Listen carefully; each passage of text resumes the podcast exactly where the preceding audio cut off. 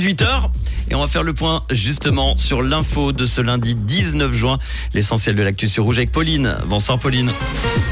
Bonsoir à tous. Les sacs à main contrefaits sont en plein boom en Suisse. Les ministres pourront être destitués en cas de faute grave dans le Jura et du beau temps au programme demain matin. Les sacs à main contrefaits sont en plein boom en Suisse. C'est ce que montrent les chiffres de l'Office fédéral des douanes.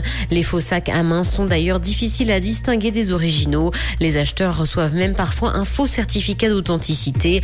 L'an dernier, l'Office fédéral des douanes a saisi plus de 2600 sacs à main et portefeuilles contrefaits, alors que ce chiffre était seulement de 822 en 2018.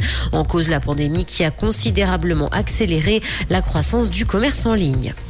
Les ministres pourront être destitués en cas de faute grave dans le Jura. Cette réforme a été largement soutenue hier par la population. Ce oui obtenu permettra donc une modification constitutionnelle qui doit instaurer dans la législation un mécanisme de dissolution automatique du gouvernement. Elle ne pourra cependant intervenir que dans le cadre d'une procédure en destitution visant l'un de ses membres et si une majorité des ministres démissionne. Il y a toujours moins d'exploitations en Suisse, mais elles sont de plus en plus grandes. C'est ce qu'a indiqué l'Office fédéral de la statistique. L'an dernier, une entreprise agricole exploitait en moyenne plus de 21 hectares de surface utile. C'est d'ailleurs deux fois plus qu'en 1975. Il existait quelques 110 000 exploitations à cette époque-là, contre 50 000 environ aujourd'hui dans le pays. Dans l'actualité internationale, la Suède n'est pas à l'abri d'une attaque armée. C'est ce que montre un rapport du ministère suédois de la Défense.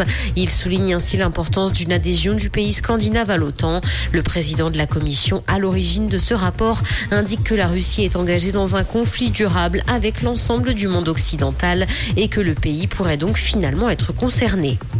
Sur Twitter, de faux profils de pro-climat et pro-émirat sont dénoncés. Les actions en faveur de la protection du climat prétendument prises par les Émirats arabes unis seraient vantées par de faux profils. Plusieurs dizaines de comptes seraient d'ailleurs impliqués dans cette propagande numérique. Leur objectif, influencer l'opinion sur les réseaux sociaux.